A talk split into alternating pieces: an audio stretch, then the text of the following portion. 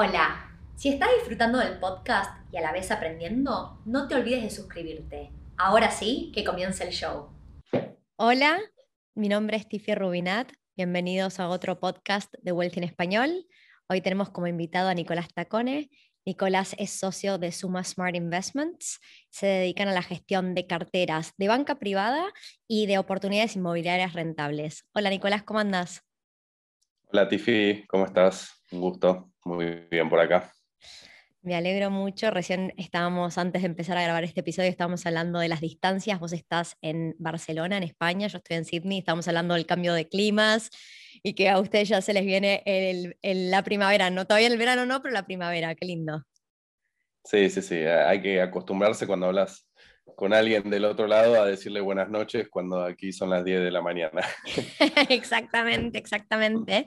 Ahora, si te parece, vamos a arrancar con un par de preguntas acerca de tu experiencia dentro de Suma y como inversor también, ¿no? Pero arrancando por Suma, ¿hay algún tipo de inmueble en el que se especializan ustedes? Bueno, eh, contamos con con varios tipos, en realidad en dos ramas, que son las viviendas particulares y eh, todo lo que es comercial. Las viviendas particulares es eh, relativamente simple el entendimiento, es eh, cuando algún inversor tiene la necesidad o de irse a vivir a un lugar y compra una vivienda, o cuando alguien quiere generar una rentabilidad con la compra de una vivienda tenemos muchas opciones, principalmente en España, también eh, en otros lados, pero no es nuestro enfoque principal todo lo que es la vivienda particular por un tema de rentabilidades, más que nada. En cambio, en lo comercial eh, hay muchas eh, oportunidades muy buenas en cuanto a rentabilidades anuales y hay muchos tipos. Hay desde locales comerciales a la calle, desde oficinas híbridas, co-livings, eh, parkings, y, siempre tenemos como, como regla principal que todas estas opciones comerciales tengan dentro ya un inquilino operativo que esté pagando una renta, por lo cual darle la mayor seguridad posible a nuestro inversor. Pero sí, focalizamos mucho en lo comercial y es lo que más estuvimos haciendo en los últimos años. También la pandemia, más allá de que obviamente eh, los locales, por poner un ejemplo, se vieron afectados, eh, las rentas de las viviendas particulares mucho más. Eh, entonces, buscamos, eh, buscamos promover este tipo, de, este tipo de, oportunidades comerciales porque las sentimos un poco más seguras y estables para nuestros inversores. Y bueno, también tiene mucho que ver con el tipo de contacto que, que en este caso internamente Suma tiene con diferentes colaboradores, que pueden ser eh, arquitectos que manejan diferentes eh, proyectos grandes de oficinas o co-livings, emprendedores mismos que se ocupan de desarrollar eh, el proyecto de cero a 100. Y, este networking que tenemos hace que tengamos estas opciones de primera mano y, y con muy buenos acuerdos también, porque tenemos la relación directa con el desarrollador del proyecto o con el emprendedor que se ocupa de llevarlo adelante. Por lo cual enfocamos en eso porque tiene eh, por ahí mayor confianza, que es muy importante en este, en este rubro, y por otro lado un, manejo eh, más simple para nosotros porque tenemos una relación directa con, con la persona que lo desarrolla. Perfecto. ¿Te puedo hacer la pregunta de si hay una diferencia grande en los montos de compra entre lo que es residencial, vivienda y comercial? Es una buena pregunta, porque aquí en Barcelona, por ejemplo, los, precios de vivienda son muy altos, están, eh, están desfasados. Es el precio a pagar por tener una vivienda en una ciudad que ya creció un montón, pero todavía tiene mucho para crecer. Sí, es una ciudad tier 1, que pasa lo mismo con Sydney. Acá pasa exactamente lo mismo. Sí, sí, es verdad, son similares, pero bueno, eh, tal como Sydney o muchas otras ciudades también de Australia, todavía tienen mucho para crecer, eso es lo bueno de Barcelona, mm. pero eh, no es económico. claro. generar acá una, oportunidad de inversión con rentabilidad en vivienda mm. es, eh, es, más difícil. O sea, te da rentabilidad, pero, pero menor comparado a lo comercial. ¿Por qué arranco con eso? Porque por ahí eh, es una mejor por poner un número, ¿eh? es eh, conseguir algo de 300.000 euros en Barcelona, una, una vivienda, va a terminar siendo algo relativamente chico, entre comillas, y no tan en el core de la ciudad. Vas a estar un poquito más en las afueras.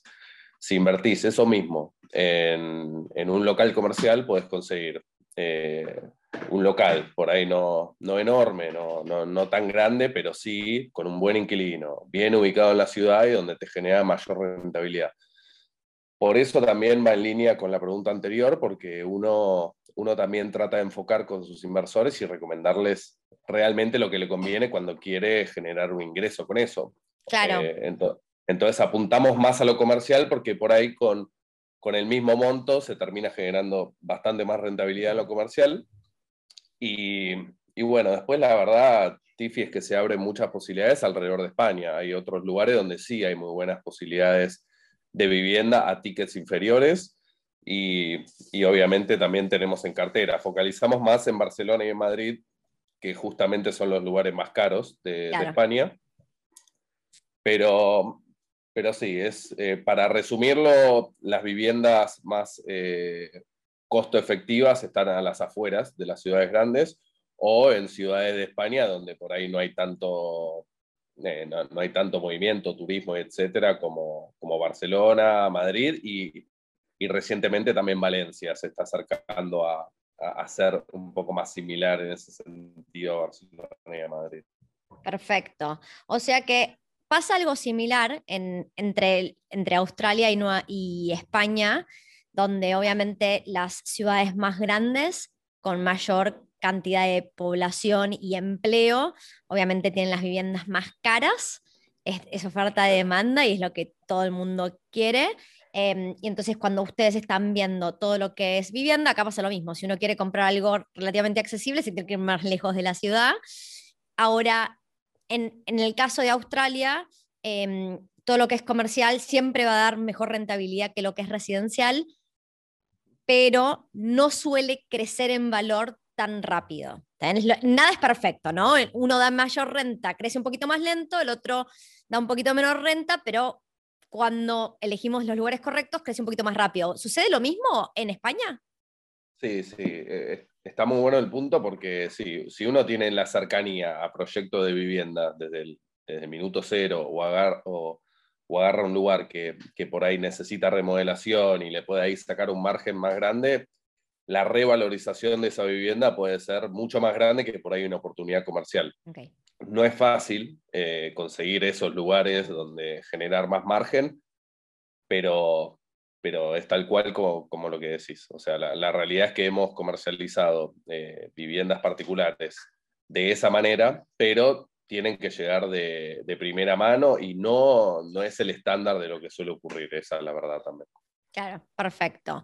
Y cuando estamos hablando de, de, países, ciudades, vos dijiste que una buena parte del portafolio está en España, tienen en otros países y dentro de España se enfocan en Barcelona y Madrid y ahora Valencia está pasando ese tercer plano como, como ciudad importante para una inversión. ¿Es sí. así? Sí, sí. Particularmente tenemos, eh, para enfocarlo más, en, en Argentina tenemos eh, bastantes posibilidades de vivienda. O sea, ahí, ahí hay mucho desarrollo inmobiliario donde nos acercan opciones de, del minuto cero y, y, con muy buenas posibilidades. Hoy en día por ahí la economía y, y la incertidumbre que presenta el país no, no, presta tanto para que los inversores destinen su dinero ahí, por lo cual también estamos enfocando cada vez más en las ciudades donde tenemos eh, puesto nuestros pies, en este caso eh, en España eh, y en las ciudades que nombraste, principalmente también en otras, que acá lo que tenemos son muchas opciones comerciales y opciones de vivienda. Claro. Ahora, en Estados Unidos, eh, mi socio Rodrigo viene hace muchísimo tiempo eh, en este rubro, yo soy más nuevo en algún punto, pero hay opciones y trabajó mucho tiempo en, en Miami, en Nueva York, vivió allí y, y, y, lo mismo que nos acerca en Argentina de viviendas de primera mano en la fase cero de, del desarrollo inmobiliario, también lo tenemos en Estados Unidos en diferentes, en diferentes eh, ciudades. Y lo bueno de Estados Unidos es que en vivienda genera rentabilidades bastante más grandes que en, España. Claro. Por, lo, por, lo cual es un poco, nos gusta tener un poco de todo, pero estoy nombrando nada más que tres países. O sea, contemplando la, cantidad de países que hay en el mundo no es mucho, nos gusta tratar de enfocar, nos gusta enfocar principalmente en España en este momento porque es donde mayor fuerza tiene la empresa en este momento y, entender un poco dónde están las, oportunidades de inversión más fuertes. Madrid eh, y Barcelona son las más obvias, pero bueno, Madrid está un poco ya, eh, llegó al tope, por decir así, y, y Barcelona tiene bastante más para crecer, eso es algo desde, desde desarrollos hasta espacio también, o sea, tiene bastante espacio en las afueras de Barcelona para seguir creciendo. Y Valencia sigue el camino de lo que está transitando Barcelona en los últimos años. O sea, cada vez más, eh, más personas de fuera están, están yendo a vivir a, Valencia. Es una ciudad que también tiene la playa al lado. Eh, tiene muchas similitudes con Barcelona. Es una cuestión de gustos, obviamente, pero van apareciendo buenas oportunidades también. Y, y después, nada, ustedes lo saben bien, Tifi, oportunidades hay hay en todos lados, en todas las ciudades, pero uno trata de, enfocar porque tampoco a nuestra cartera de inversores le podemos eh, marear tanto. Justamente lo que queremos es eh, que confíen en nosotros y, que, y facilitarles la información y las oportunidades, no enviarle muchísimas opciones y que no sepan qué hacer con eso. Claro, de, más o menos, no tiene que ser exacto, pero de la gente que invierte en España, ¿Qué porcentaje está fuera de España? O sea, invierten a la distancia. La mayoría sería. sería un 85%. Eh, Perfecto. hay, hay, bastante variación en, esos porcentajes año a año. Cuando, cuando la persona reside en España es un placer porque eh, hay mucho menos burocracia, por decir así. Y mm. cuando la persona vive fuera y tiene un pasaporte comunitario, no necesariamente el español. Sí. Es un semi-placer, no termina siendo eh, del todo igual que un residente en España, pero eh, tiene muchas más facilidades también para poder pedir eh, créditos hipotecarios y, comprar de esa manera se le hace mucho más fácil, más allá de que la persona tenga, tenga, tenga el dinero o no, a veces conviene hacerlo a través de un crédito hipotecario de igual manera. Y, cuando la persona no tiene los papeles para, o, esa facilidad para poder comprar en España, eh, se complica un poco más y siempre la verdad es que tratamos de ir a inmuebles mayores a 500 mil euros que al hacer eso te otorgan una Golden Visa, se llama acá en, en ah. España, que hace que puedas ser residente eficaz en España, poder venir a vivir aquí con, con tu familia. Entonces, nada, son, son tres escenarios diferentes donde siempre hay soluciones, pero bueno, eh, un inversor, como, como seguramente ocurre en Australia, una, una persona residente fiscal en Australia o australiano desde, desde el minuto cero, hacer una inversión debe ser mucho más simple que alguien de fuera. Me imagino que debe ser similar. Totalmente. Lo que, lo que suele ser. Australia lo que tiene de bueno, me, me, imagino que en escala de burocracia venimos de Argentina, mucha burocracia, mucho, nada funciona, todo es difícil. Uno va a España, esperaría que las cosas mejoran un poquito, pero me imagino que sigue habiendo un poco de todo eso. en Australia, la verdad es que la, primero la palabra, no hay una traducción para la palabra trámite. ¿Está bien? Es como que yo quiero explicarle a la gente el mal pasar que uno tiene cuando tiene que hacer un trámite y no, no se puede explicar a un australiano, no lo puede entender y no hay una palabra para describirlo. Acá todo lo que es público funciona muy bien y complicado no es. Es lo que vos comentaste acerca de lo que es financiamiento. Obviamente es mucho más fácil que un banco me, preste plata a mí teniendo residencia y un trabajo en Australia que si trabajo afuera de Australia. Eso no significa que no hay financiamiento para gente que vive en el exterior. Lo que suele pasar es que en vez de que me presten hasta el 90% del valor de un inmueble, me prestan hasta el 65% del valor de un inmueble.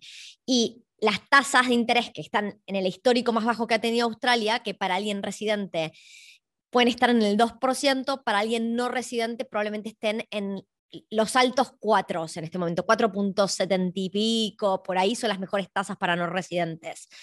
Pero no es, un, no es complejo acá porque realmente Australia es un país donde em, las cosas se hacen mucho más fácil y los trámites no, no, no, son tan difíciles. Uno, lo que la gente suele contar cuando llega a Australia es que es increíble que uno va a querer abrir una cuenta en un banco y uno entra y se espera eh, sentado, te ofrecen un café, es como que ir al banco ya es un placer.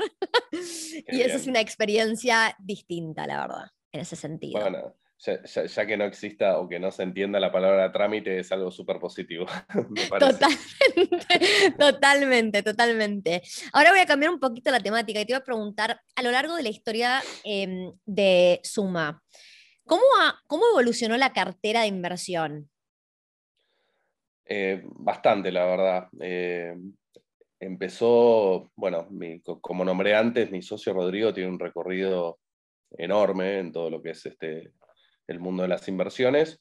Hace 20 años ya deben ser, trabajando en diferentes compañías y demás, y en las últimas compañías donde estuvo, casualmente los, los mayores clientes eran inversores, eh, eran jugadores de fútbol profesionales. en general de Argentina a esos jugadores, eh, en general, había muy buenos acuerdos de banca privada en diferentes países, en particular en Suiza y en, Estados Unidos, y habían, como habían tan buenos acuerdos, se generaban muy buenas rentabilidades, muy buena seguridad en la cartera y demás. Entonces, todo comenzó por ahí, más con la banca privada, después Rodrigo se, se independizó, nos asociamos, la banca privada siempre estuvo, siempre está, pero empezamos también a abrir un poco más el abanico en el mundo del real estate, primero por, por hacerlo de manera propia nosotros y por saber que es algo donde si uno está bien informado y, y está en un círculo de confianza son muy buenas oportunidades. Entonces hoy en día focalizamos más en conseguir estas oportunidades de, de inversión en real estate que te fui comentando antes, que por ahí seguir indagando en, en diferentes acuerdos fuertes de banca privada, pues ya los tenemos. Entonces, la banca privada siempre sigue estando, da rentabilidades eh, menores a muchos proyectos eh, mm. comerciales de real estate que tenemos, pero siempre es bueno para diversificar, porque también te da otras, siempre te da una otra seguridad y, también recomendamos eh, diversificar.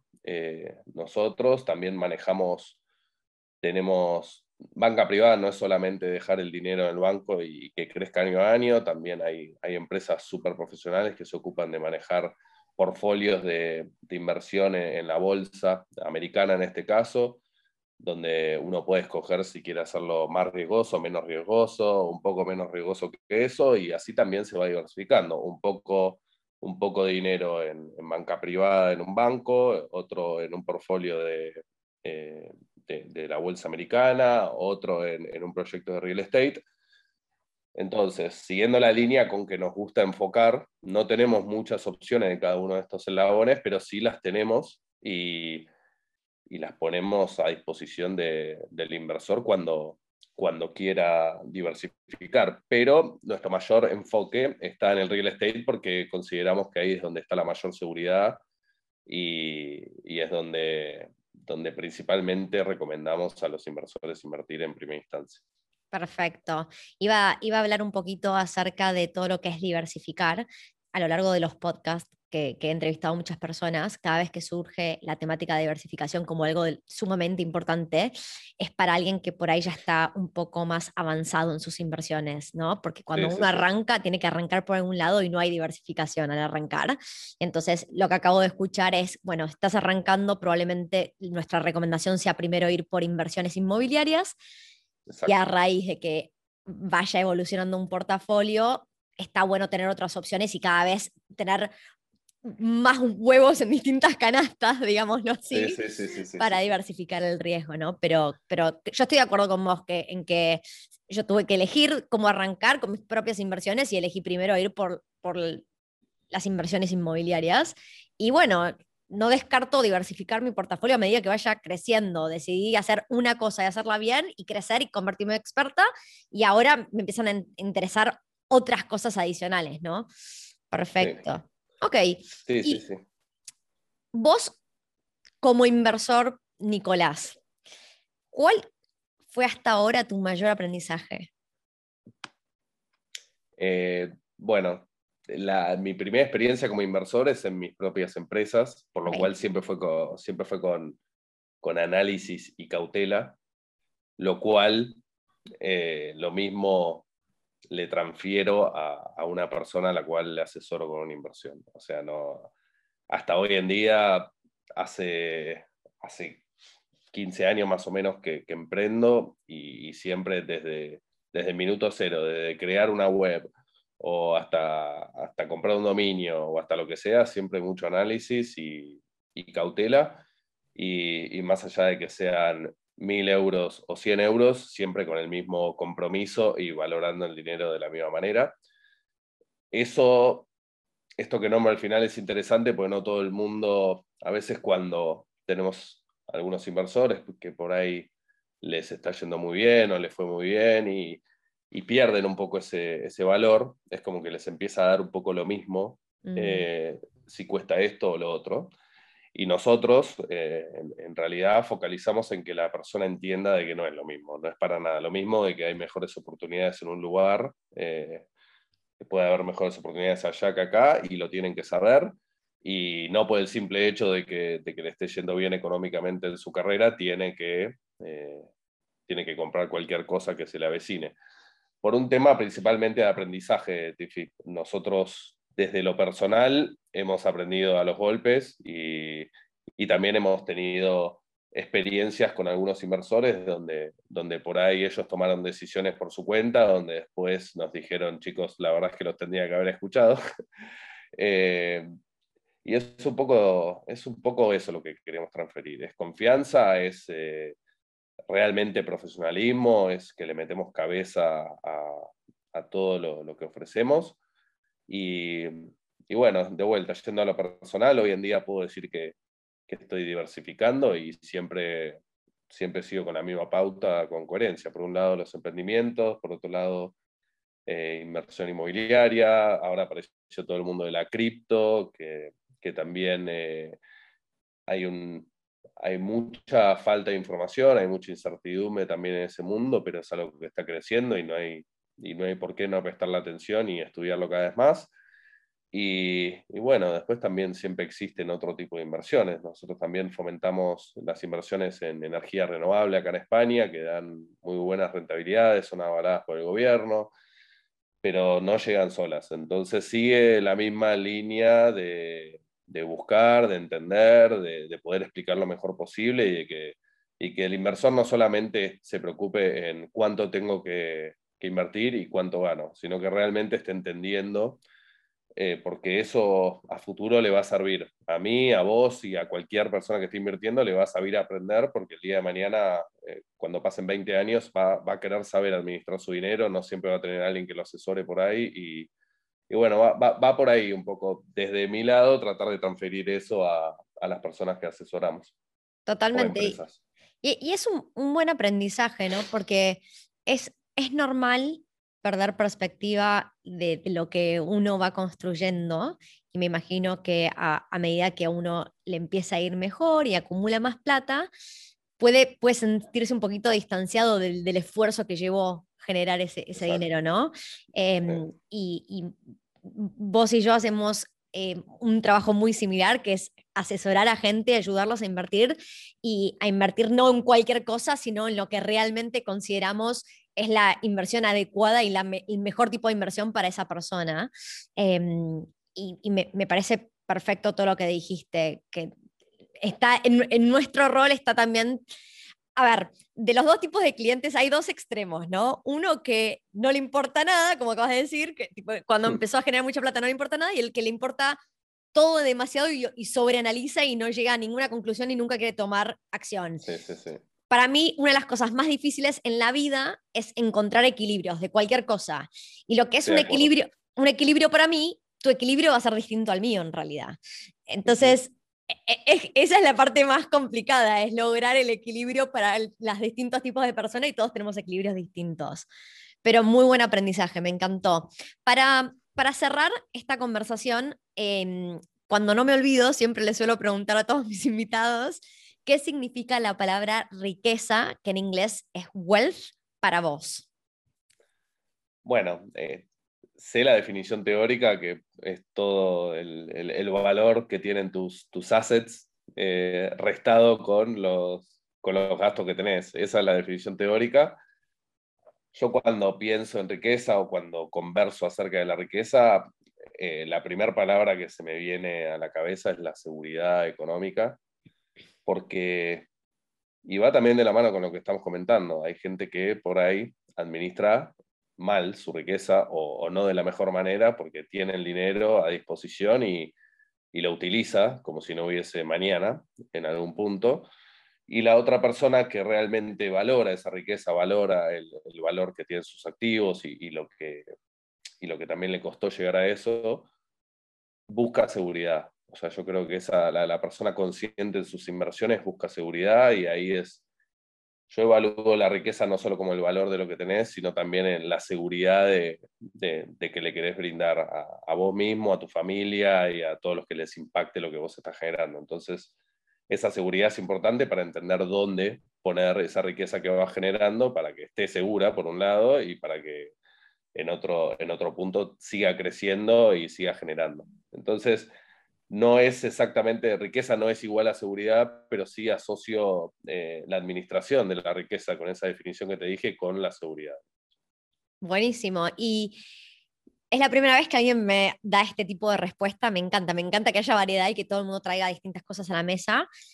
Yo no me lo había planteado nunca así y ahora que lo decís, realmente cuando pienso en, en, en qué me gusta, yo vivo en Australia hace seis años y cuando pienso en qué me gusta de este país, es la seguridad, siempre lo describo como la seguridad. Mm, y, ahora que hablas de la riqueza en formato seguridad, es algo que yo le doy mucho valor y que nunca me lo había puesto a pensar de esa manera y estoy completamente de acuerdo. La seguridad viene no solo de la mano de si me van a asaltar o no, también viene de la mano de, esa seguridad financiera y de no estar pensando que un día em, yo venía generando con un buen trabajo, un buen sueldo y ese sueldo se puede acabar un día y, qué pasa después, ¿no? El, el poder tener un, plan B donde a mí siempre cuando me cuentan historias de alguien que trabajó toda la vida y que le iba bien y de repente pasa algo, llega a una edad un poco más, adulta y está para retirarse y en ese momento no puede dejar de trabajar porque si no, no llega a fin de mes, ¿no? Eso, eso a mí me duele y me, gustaría que nadie tenga que pasar por eso y por eso totalmente de acuerdo con todo lo que acabas de decir en cuanto a la seguridad. Qué bueno, me alegro, me que te guste el concepto. Además, también creo que la riqueza no es solo sí, siendo un poco más en profundo, la riqueza, el wealth, no es solo monetario, sino también, eh, ahí lo describiste, que es, por ejemplo, estar en un lugar donde te sentís segura y contenta y, eso también alienta a la riqueza personal. Así que no, es solo, es una palabra amplia que uno la relaciona con dinero automáticamente, pero bueno, conlleva también muchas cosas, me parece. Totalmente de acuerdo. Bueno, Nicolás, muchísimas gracias por tu tiempo. A todos los que están escuchando este podcast o mirándolo en Facebook o YouTube, les pido que no dejen de suscribirse al canal. Si tienen algún comentario o alguna pregunta, siempre lo pueden dejar en los comentarios y a medida que recibimos comentarios intentamos de contestarlos. Nicolás, gracias por todo. Hasta la próxima. Un placer, Tifi. Adiós.